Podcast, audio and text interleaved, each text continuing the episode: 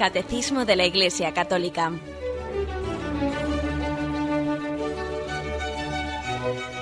Un programa dirigido por Monseñor José Ignacio Munilla, Obispo de San Sebastián.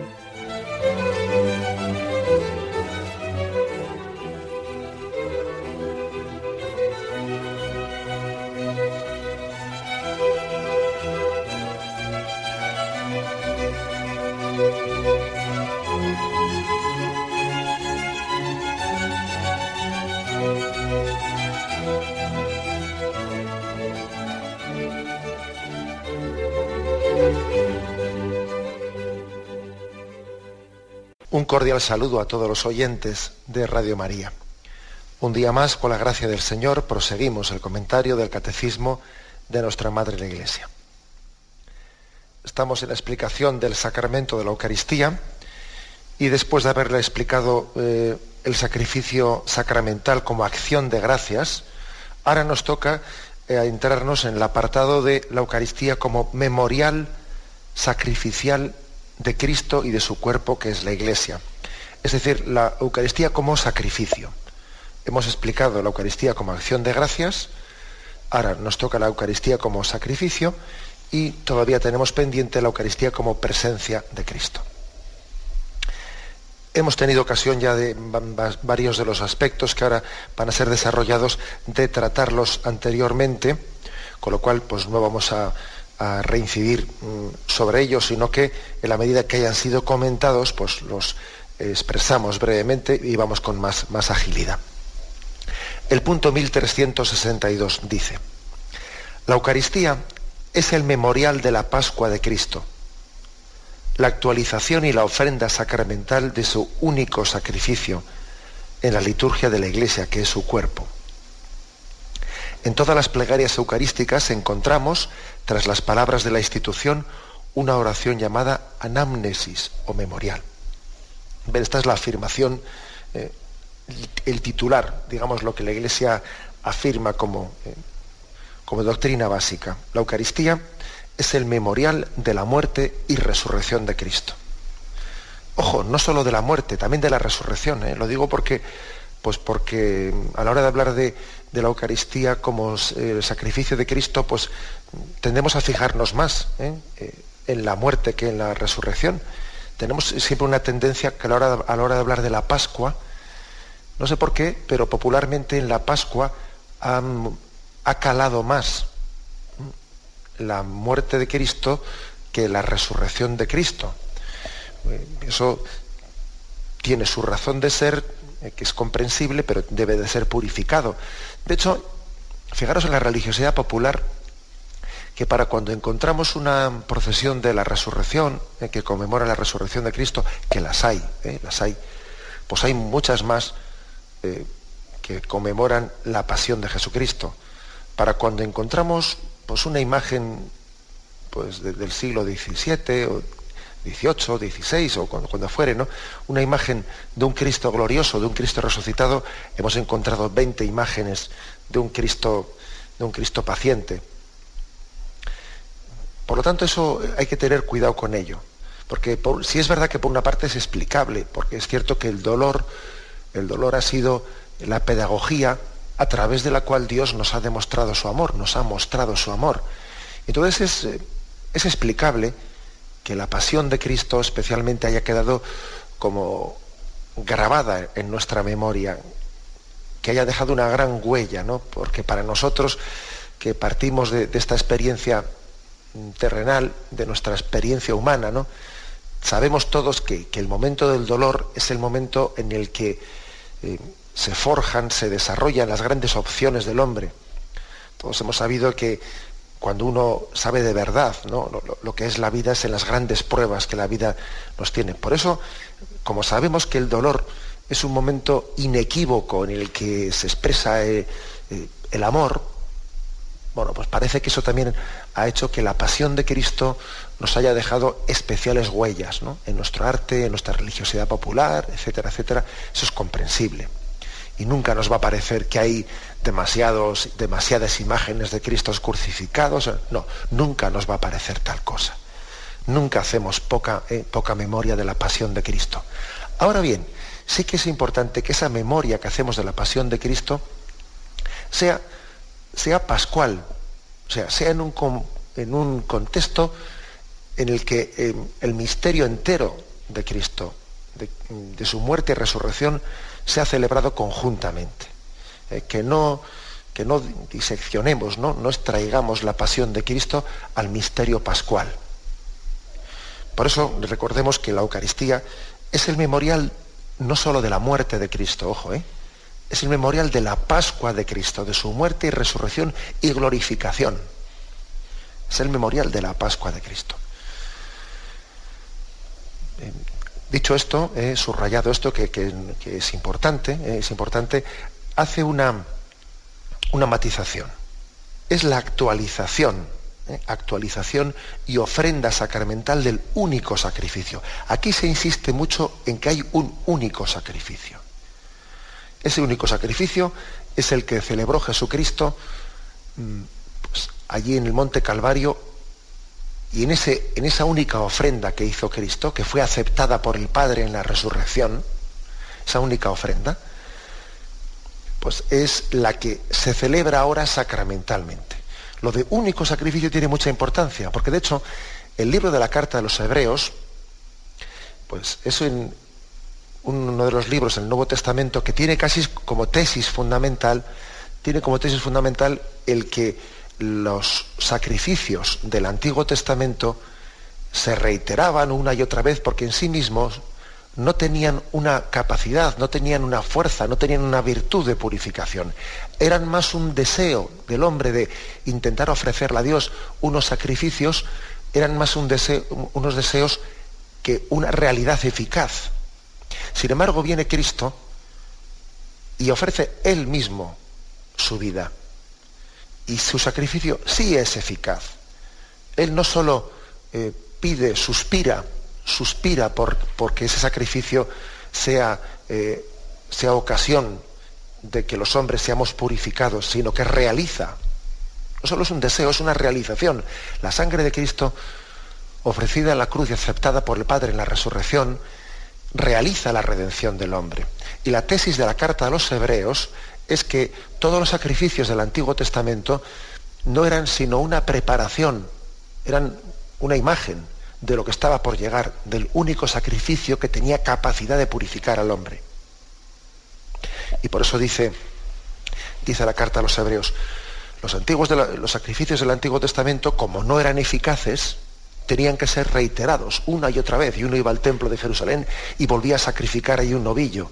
Y iba y volvía a sacrificar unos pichones. Y estaban continuamente reiterando y reiterando eh, sacrificios. Y en esa reiteración, ellos mismos, pues eh, implícitamente estaban dando a entender que, esos sacrificios no eran eficaces. Eran más un deseo ¿eh? que una realidad eficaz. Sin embargo, el sacrificio de Cristo, como sí es eficaz, se ofrece una sola vez para siempre. ¿Mm? Cristo, como su muerte por nosotros fue eficaz, se ofreció una sola vez para siempre. No necesita ser reiterado su entrega su sacrificio. Por eso nosotros cuando celebramos la misa no volvemos de nuevo a, realizar el sacrificio de Cristo. Primero porque no se nos ocurriría volverle a hacer ¿eh? sufrir a Cristo. Segundo porque no, es, no sería necesario porque su, su, entrega fue eficaz. ¿eh? Y como fue eficaz pues no tiene que ser reiterada. Luego, la diferencia entre el Antiguo Testamento, que repetía y repetía sacramentos, y nosotros que celebramos y celebramos la misa, es una diferencia total. Nosotros no estamos reiterando el sacrificio, sino que estamos haciendo memoria del único sacrificio que hubo. Y no lo estamos reiterando, ¿eh? como diciendo, eh, por si acaso no, no nos redimió otra vez, por si acaso no nos redimió otra vez. No, no. Estamos redimidos en Cristo por su único sacrificio. Lo que hacemos es actualizarlo, hacerlo presente, eh, volver a revivir el único sacrificio de Jesucristo. Quizás alguno esté pensando, bueno, sí, pero mm, ¿por qué necesitamos eh, rememorarlo una y otra vez? ¿Es que acaso Él no, nos salvó en su entrega de una vez para siempre? ¿Por qué necesitamos volver a, eh, hacer memoria de ello una y otra vez. Claro que necesitamos hacer memoria de ello una y otra vez, pero no porque el sacrificio aquel no fuese eficaz, sino porque yo tengo que eh, abrirme de una manera más plena a recibir, a recibir lo que es la redención de Cristo yo personalmente. Es decir, Cristo nos redimió objetivamente una vez para siempre. La redención objetiva está realizada. Ahora bien, la redención subjetiva, subjetiva, tu santificación, tu aceptación, tu personalización, el hacer tuyo lo que Jesús obtuvo por ti en la cruz, eso, eh, eso no es automático. Eso eres tú el que tienes que ir eh, nosotros, ¿no? Cada uno de nosotros tenemos que ir poco a poco abriéndonos a esa recepción del sacrificio de Cristo. Cristo nos obtuvo ¿eh? en, una vez, en una sola vez eh, la redención, nuestra salvación ante Dios Padre. Hemos sido comprados al precio de la sangre de Cristo, dice San Pablo. Ahora bien, cada uno de nosotros tiene que abrir su corazón y pasar de esa redención objetiva a una santificación subjetiva. Y eso supone el hacer memorial continuamente en nuestra vida del único sacrificio de Jesucristo. ¿eh? Ese es un matiz allí importante. Por eso se insiste tanto en el único sacrificio. Es la carta de los hebreos, el libro del Nuevo Testamento que más insiste en esto. También otra afirmación importante de este punto, el hecho de que esta actualización y ofrenda sacramental tiene lugar en la liturgia de la iglesia, que es su cuerpo. Solamente podemos hacer esto por, por, el hecho de que somos cuerpo de Cristo. Si no fuésemos cuerpo de Cristo, nosotros no, no podemos celebrar la liturgia, porque estamos manipulando algo que no, nos, que no, que no es nuestro. ¿eh? Dice uno, ¿tú con qué cara, con qué cara estás ahí ofreciendo el sacrificio de Jesucristo, etcétera? Bueno, pues nosotros sabemos que podemos hacer eso porque Cristo mismo ha, fundado, sí, digamos la palabra ha fundado, ha dado a luz a esa iglesia que es cuerpo de Cristo, prolongación de Cristo, para que ella sea depositaria de esa memorial, de esa celebración. Cuando Cristo dice allí en, en el cenáculo, haced esto en memoria mía, evidentemente Él está dando a luz no solo un sacramento, está dando el de la Eucaristía, sino también está dando a luz una iglesia que lo celebre. un sacramento no se celebra así en el aire. ¿eh? Está dando a luz también una iglesia que lo, celebre. Por eso que cuando, cada vez que escucho yo eso de Cristo sí, iglesia no, digo yo, a, ver cómo es eso. Porque eso, aparte de todo, es que es imposible. O sea, eso, aparte de, de otras consideraciones. ¿eh? Aparte de todo es que es imposible. Lo que, no, lo que no puede ser, no puede ser, y además es imposible, ¿no? Como decía alguno ahí. Bueno, pues, pues es que es así. Cristo no solo ha dado en el cenáculo a luz el sacramento de la Eucaristía, ha dado a luz la, la Iglesia ¿eh? como cuerpo suyo para celebrar en su seno la liturgia. Y la Iglesia en su seno tiene una, una memoria muy viva, muy viva de lo que es el misterio pascual de Jesucristo. Esa es la anamnesis que se dice aquí. La Iglesia tiene una memoria viva en su tradición, porque el Espíritu Santo está continuamente eh, manteniendo la llama encendida de la memoria de la muerte, resurrección y glorificación de Jesucristo. Para que esa sea nuestra memoria, para que sea el acontecimiento fundante de la Iglesia. La Iglesia no está para predicarse a sí misma, la iglesia está, eh, está constituida, está fundada, la iglesia ha nacido, ha sido engendrada para guardar el memorial de la pasión y resurrección de Jesús. La razón de ser de la iglesia es ser memoria viva, memoria viva, porque una memoria muerta es un libro metido, metido en un estante. Pero la iglesia no es una memoria muerta, no es una memoria de biblioteca, es una memoria viva de la muerte y resurrección de Jesucristo. Bueno, y, si alguno pregunta, bueno, ¿y qué consiste eso de ser memoria viva? Claro que es memoria viva. La iglesia es memoria viva en sus mártires. Sus mártires han, han hecho una representación, y valga la palabra, no volver a hacer presente la muerte y resurrección de Jesucristo.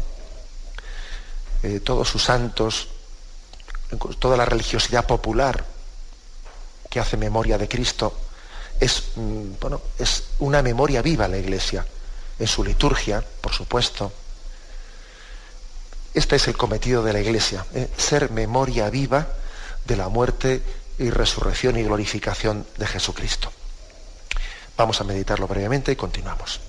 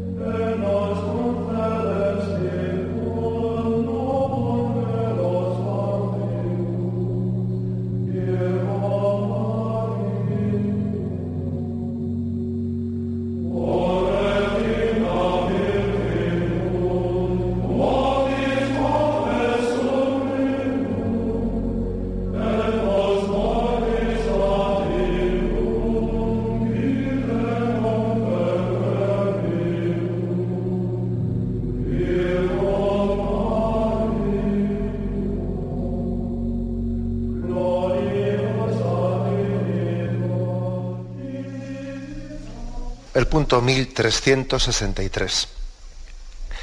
En el sentido empleado por la Sagrada Escritura, el memorial no es solamente el recuerdo de los acontecimientos del pasado, sino la proclamación de las maravillas que Dios ha realizado en favor de los hombres. En la celebración litúrgica, estos acontecimientos se hacen en cierta forma presentes y actuales. De esta manera, Israel entiende su liberación de Egipto, cada vez que celebra, que es, que es celebrada la Pascua, los acontecimientos del Éxodo se hacen presentes a la memoria de los creyentes a fin de que conformen su vida a estos acontecimientos. Bueno, como podéis observar, eh, ya incluso en el Antiguo Testamento, ya incluso antes de Jesucristo y de la existencia por tal propiamente de lo que es un sacramento, ya antes, la palabra memorial para Israel no era un mero recuerdo, no era únicamente decir recuerdo el pasado, no, era más que eso. ¿eh? La palabra memorial, por una parte, es recordar el pasado, pero haciéndolo presente de manera que dice aquí que conformemos nuestra vida a aquellos acontecimientos. Por ejemplo, cuando Israel hace memoria de la salida de Egipto, en la Pascua, cuando ellos recordaban que habían sido liberados de Egipto aquella noche, pues entonces ellos celebraban la Pascua tal y como se les había mandado, había todo un, vamos, había, no hay, porque el pueblo judío sigue celebrándolo, el ritual de cómo debe de comer el cordero aquella noche, las, hierbas amargas, debe hacerlo la familia junta, eh, sin que sobre nada, porque van de partida con el bastón con la cintura ceñida, eh, con las sandalias como si fuesen a salir. Bueno, todo ese ritual no era únicamente un recuerdo, sino también, dice aquí, era un educar, un hacer conforme su vida con lo que había acontecido anteriormente. Era como decir, recuerda Israel que fuiste liberado de Egipto y recuerda que tienes que estar siempre en perpetua marcha, que tú eres un peregrino, que tienes que estar siempre desapegándote que para poder ser libre, para poder ser libre, tienes que desapegarte de muchas cosas, de muchas esclavitudes y estar dispuesto a pasar por el desierto de la vida, etcétera, etcétera. Es decir, no es únicamente un acontecimiento del pasado, sino un acontecimiento que se hace lección de vida para el presente. Israel cuando celebraba el memorial ¿eh? entendía que estaba haciendo un memorial vivo que era una lección de vida. Tenía que conformar su vida, adecuar su vida a aquello que, aquel acontecimiento que estaba celebrando. Bueno, eso ya es, ya un, aspecto de lo que para Israel era, era el memorial. También el memorial era mm, una proclamación de las maravillas que Dios había realizado. ¿eh? Más, otro, otro aspecto más, no únicamente un recuerdo, sino una proclamación de las maravillas. Era una ocasión para decir eh, qué grande es Dios, cuál, infinita es su bondad. ¿eh? Aquí nos ofrece el, el catecismo el texto Éxodo 13, capítulo 3 habló Moisés, eh, habló, habló Yahvé a Moisés diciendo, conságrame todo primogénito, todo lo que abre el seno materno entre los israelitas, ya sean hombres o animales. Dijo pues Moisés al pueblo, acordaos de este día en que salisteis de Egipto, de la casa de, las, de servidumbre, pues Yahvé os ha sacado de aquí con mano fuerte. Es decir, están aquí, están haciendo... Mm, tomando ocasión de ese memorial de la salida de Egipto para decir, acuérdate de lo fuerte que es Yahvé, acuérdate de su grandeza. No te olvides nunca de alabar a Dios, porque el mismo Dios que liberó a nuestros padres de Egipto, Él es el mismo actualmente. Pasó aquel acontecimiento, pero es el mismo Yahvé, el que sigue siendo fuerte, el que sigue estando con nosotros, el que nos sigue conduciendo. En resumen, que aunque lógicamente en el Antiguo Testamento no existía todavía pues la palabra, el concepto de sacramento instituido por Cristo, ¿no? etcétera, etcétera, tal y como nosotros pues, mm, pues podemos ahora hablar y celebrar de ello en plenitud, sí que existía, ¿eh? sí que existía ya pues un sentido especial de lo que era la palabra memorial, que no era meramente un recuerdo del pasado, que ya los israelitas comenzaban a barruntar que detrás de la palabra memorial había una, una capacidad de Yahvé de hacerse presente ¿eh? en el momento actual, reviviendo, reactualizando eh, los acontecimientos salvíficos que Israel había vivido desde el primer momento. Como una ocasión de alabar a Yahvé, como digo, y también como una, una llamada, un recordatorio a actualizar nuestra vida, a conformar nuestra vida pues a esos eh, a ese mensaje de salvación. Y damos un paso más. El punto 1364. El memorial recibe un sentido nuevo en el Nuevo Testamento. Es decir, esto habíamos dicho que ya en el Antiguo Testamento la palabra memorial ya era algo especial, no era meramente un recuerdo del pasado.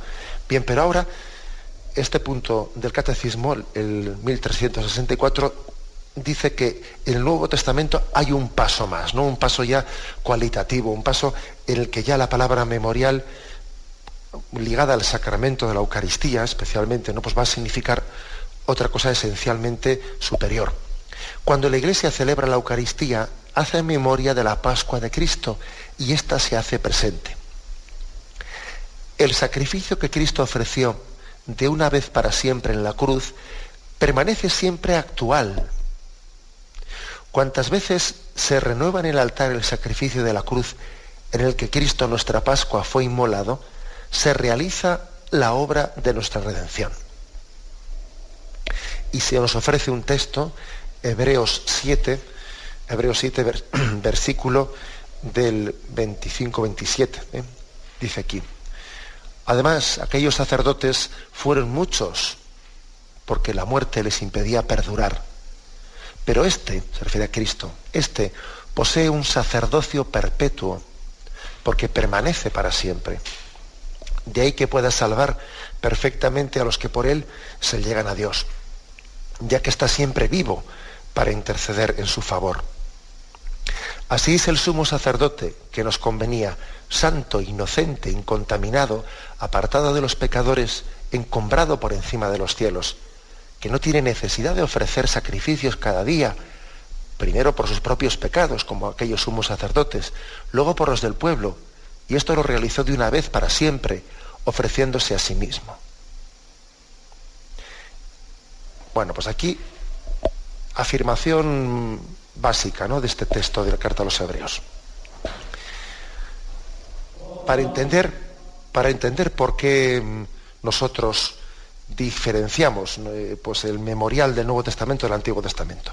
Vamos a ver, Jesucristo, a diferencia de los, de los sacerdotes del Antiguo Testamento, Jesucristo es un sacerdote que está vivo, que está vivo ahora mismo. Es decir, que no es que es alguien que realizó una cosa y él ya acabó y se terminó no únicamente el sacrificio, sino la misma persona que lo ofreció, pues eh, murió, como es el caso de los sacerdotes del Antiguo Testamento. No, Jesucristo está vivo. Por lo tanto, la, ofrenda que él hizo en el, en el Monte Calvario, y que fue aceptada por el Padre, perdura, entre otras cosas, porque Cristo, Él vive, vive para siempre en la eternidad. Y sentado a la derecha del Padre, Él continúa esa ofrenda. Si Jesús no hubiese resucitado, sería imposible hacer un memorial en el sentido sacramental de hacer presente el, sacrificio de Cristo. Imposible. Porque para hacer presente aquello, lo primero es que Cristo está vivo a la derecha del Padre. Y Él le sigue ofreciendo al Padre, en este momento, ahora mismo, según hablamos aquí, le sigue ofreciendo al Padre lo mismo que le ofreció en el Monte Calvario. Segunda afirmación de ese texto de la carta a los Hebreos. Y es que Él es santo, que es eh, otra condición pues, básica para que ese sacrificio eh, pues, sea, sea perfecto y tenga, y tenga capacidad de, ser eficaz. Porque es que los sacerdotes del Antiguo Testamento, como dice aquí, pues lo primero que tenían que hacer era purificarse ellos para luego ser instrumento de purificación. Claro, ¿y cómo, cómo va a purificarnos el que no está purificado? Bien, pues no es el caso de Cristo. Cristo precisamente porque es el santo de Dios, Él nos puede santificar. Es imposible que nos santifique el que no es santo. Sin embargo, eh, Cristo, el santo de Dios, por eso precisamente es el instrumento de santificación. Es posible que algunos, según me escucha, pues igual está haciendo una aplicación de esto último que he dicho, pues igual incorrecta porque coge y dice, bueno, entonces el sacerdote, que no es santo, porque, todos somos pecadores, y aquí todos los sacerdotes nos confesamos, los sacerdotes que no son santos, ¿cómo nos van a santificar? Si dice eso de que, claro, de que como los sacerdotes del Antiguo Testamento, como no eran santos, ellos sus sacrificios no, no podían santificar, claro, pero es que nosotros precisamente lo que, lo que decimos bien claramente es que es Cristo glorioso el que sigue santificándonos. Los sacerdotes no son quienes nos santifican. Los sacerdotes de la nueva alianza, de la nueva alianza, son instrumentos de Cristo por el que Cristo sigue santificándonos. ¿Eh? La causa de nuestra santificación está en el sacerdocio de Jesucristo, en su santidad. Y aunque los instrumentos de Cristo pues no seamos santos por desgracia, ¿eh? eso no quita, no impide la eficacia santificadora de, del sacrificio y de la redención de Jesucristo. ¿Mm? Entendamos lo que es la causa, lo, que es la causa de la santificación del instrumento elegido para poderla, para poderla transmitir, que son dos cosas distintas. Pero es cierto que la carta de los hebreos utiliza este argumento. ¿Cómo nos iba a santificar un sacrificio del Antiguo Testamento cuando el, pues ese, sacrificio estaba hecho por, una, por un pecador. Pues, pues nada, eso, eso era ineficaz, pero el sacrificio de Cristo sí es eficaz. Sí es eficaz, que está hecho por el Santo de Dios. Aun cuando después los que, los que estemos transmitiendo, transmitiendo ese, esa gracia de Cristo, seamos pecadores, pero, pero es que a, nadie se nos ocurre decir que es el sacerdote el instrumento de Cristo, la causa, la fuente de la santificación en absoluto. ¿eh? Es Cristo y su sacrificio mismo. Por lo tanto, el sentido en el Nuevo Testamento, la palabra memorial pasa a tener un grado muy superior al que tenía en el Antiguo Testamento. Sobre todo por estos dos aspectos que he dicho. ¿eh? Porque Cristo está vivo y entonces Él resucitado a la derecha del Padre, en este momento en este momento, está ofreciendo su entrega de siempre, la, sigue ofreciendo al Padre. Luego el memorial, el memorial no es algo únicamente que ocurrió en el, en el, pasado, es que como Cristo está ahora fuera del tiempo, está en la eternidad, es hoy, para nosotros es hoy, es ahora cuando Cristo está ofreciendo ese sacrificio al Padre.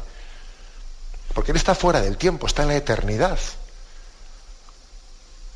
Luego Él se introdujo del Calvario a la eternidad y de la eternidad a este momento aquí, eh, hoy y aquí y ahora, ¿no? Hoy 25 de marzo o el día que fuere, perdón, 25 de marzo, 25 de octubre o el día que fuere.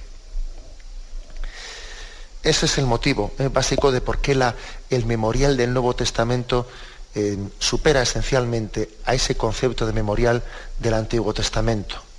Cuantas veces se renueva en el altar el sacrificio de la cruz, se realiza, eh, dice, se realiza la obra de la redención. No únicamente dice se recuerda, no únicamente dice se hace presente, no, se realiza la obra de nuestra redención. Lo reflexionamos y continuamos enseguida.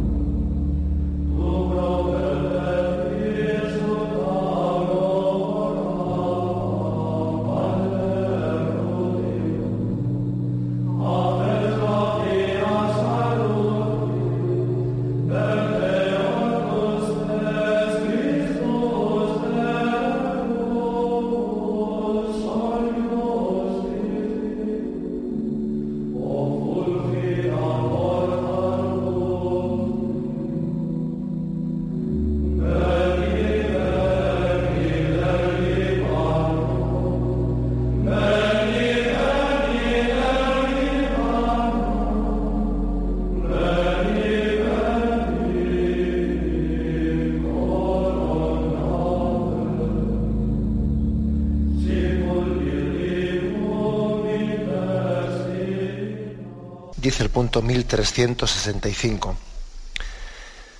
Por ser memorial de la Pascua de Cristo, la Eucaristía es también un sacrificio. El carácter sacrificial de la Eucaristía se manifiesta en las palabras mismas de la institución. Esto es mi cuerpo que se entrega por vosotros, y esta copa es la nueva alianza de mi sangre que se derrama por vosotros. En la Eucaristía Cristo da el mismo cuerpo que por nosotros se entregó en la cruz y la sangre misma que derramó por muchos para remisión de los pecados.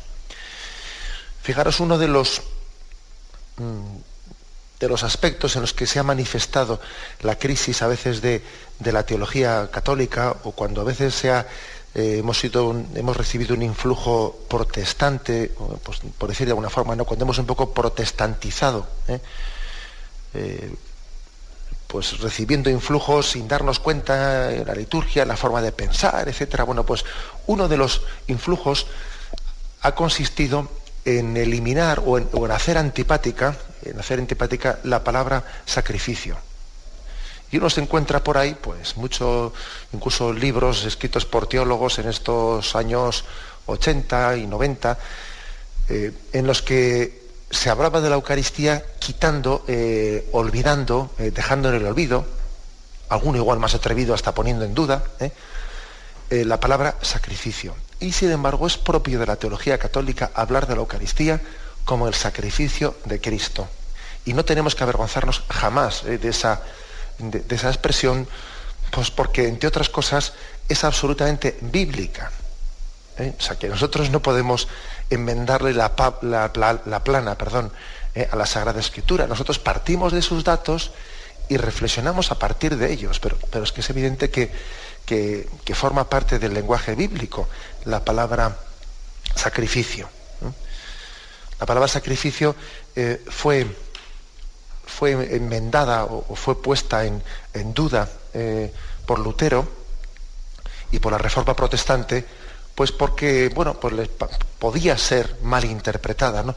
Podía ser interpretada como que más que, que, la salvación fuese objeto de la gratuidad de Dios, que Dios, que Dios ofrece gratuitamente eh, por su misericordia y por su amor, ofrece la salvación, parece que es fruto eh, pues de, una, de un sacrificio hecho por el hombre, como si el hombre tiene que hacer una ofrenda, unos méritos eh, con los que compra, con los que compre la, la salvación. Y entonces el, aspecto sacrificial pues está un poco borrando la, gratuidad de la salvación. Ese fue el motivo, ¿no?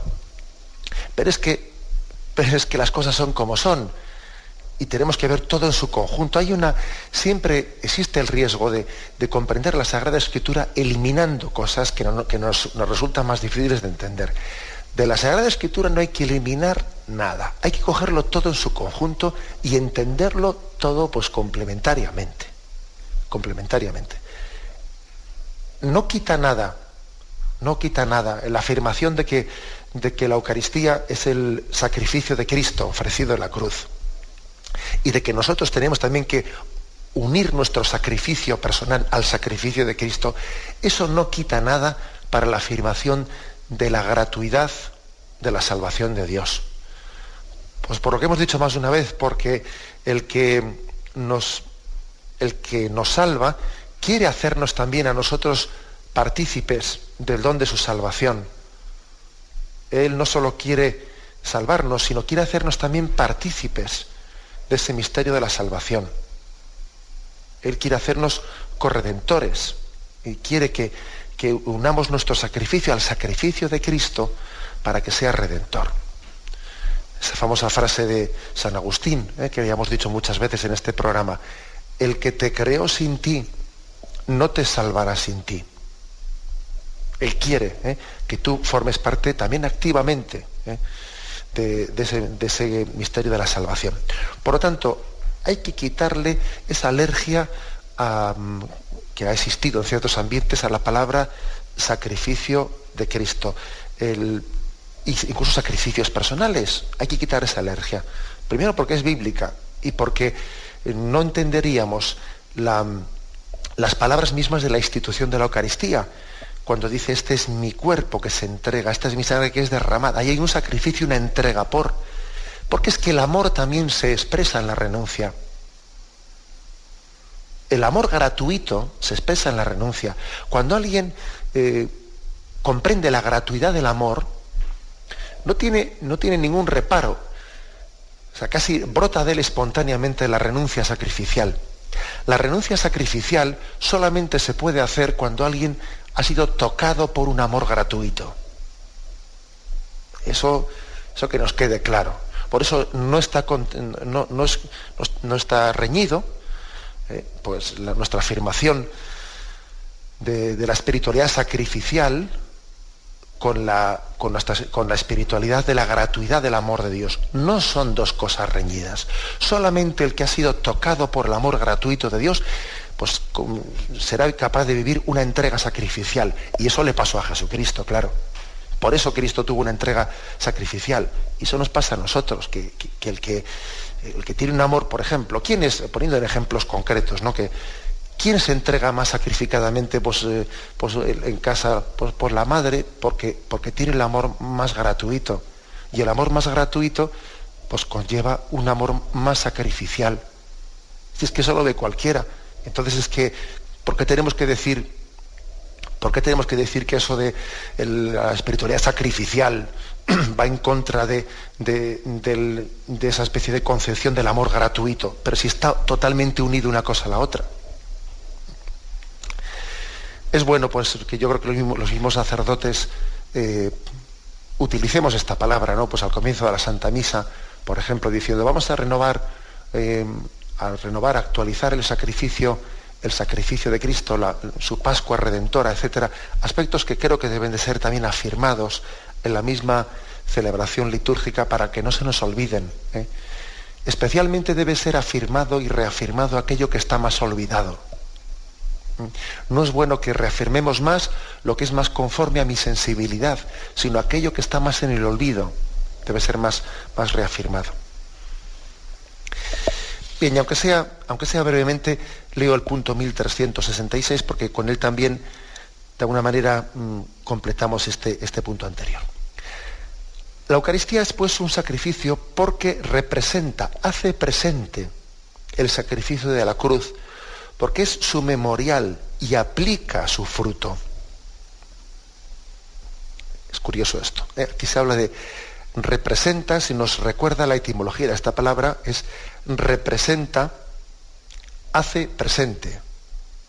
Eso es lo que significa la palabra eh, representa.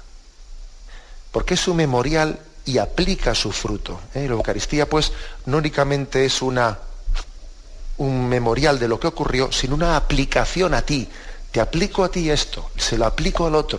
Por eso también la Iglesia, por ejemplo, aplica el sacrificio a un difunto. Aplicamos esta misa por tal persona. Aplicamos esta misa por tal intención. Es decir, eso, eso forma parte de, la teología de, de la actualización. Eh, se actualiza el sacrificio aplicándolo a nosotros, a cada uno de los que lo celebramos, de una, manera especial pues a una persona, ¿no? pero se, aplica a todos los que, la, los que la celebran. Cristo, nuestro Dios y Señor, se ofreció a Dios Padre una vez por todas, muriendo como intercesor sobre el altar de la cruz, a fin de realizar para ellos, los hombres, una redención eterna. Sin embargo, con su muerte, no podía poner fin a su sacerdocio. En la última cena, la noche en que fue entregado, quiso dejar a la iglesia, a su esposa amada, un sacrificio visible. Ojo, eh, que, este, no os he dicho, estamos leyendo un texto del concilio de Trento, que aquí cita el catecismo. Eh, dice aquí, quiso dejar la, la última cena a la iglesia, a su esposa amada, un sacrificio visible, como lo reclama la naturaleza humana donde sería representado el sacrificio sangriento que iba a realizarse una vez en la cruz, cuya memoria se perpetúa hasta el fin de los siglos y cuya virtud saludable se aplicaría a la redención de los pecados que cometemos cada día.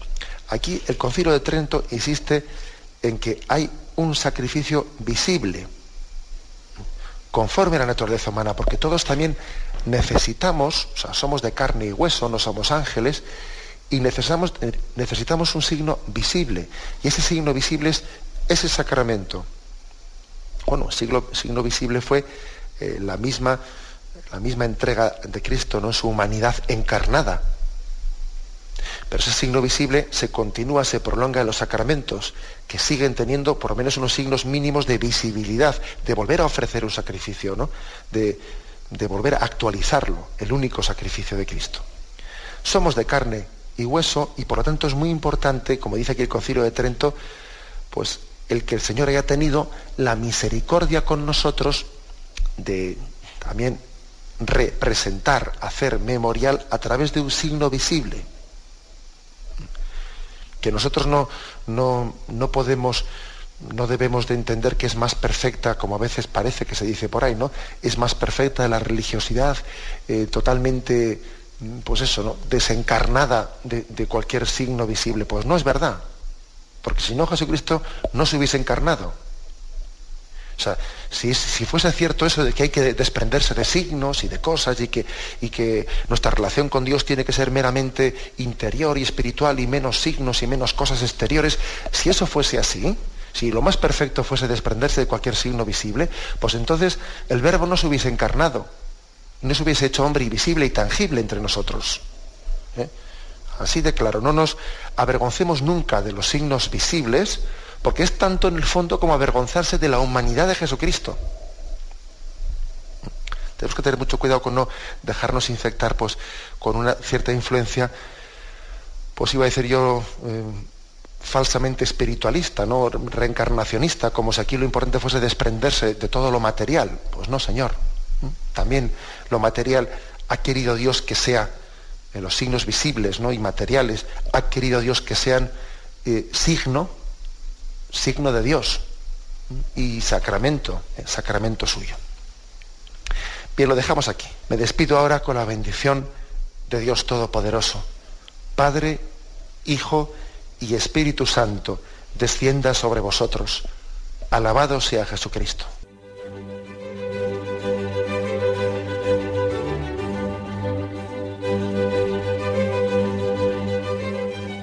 Finaliza el Catecismo de la Iglesia Católica, un programa dirigido por Monseñor José Ignacio Munilla, obispo de San Sebastián.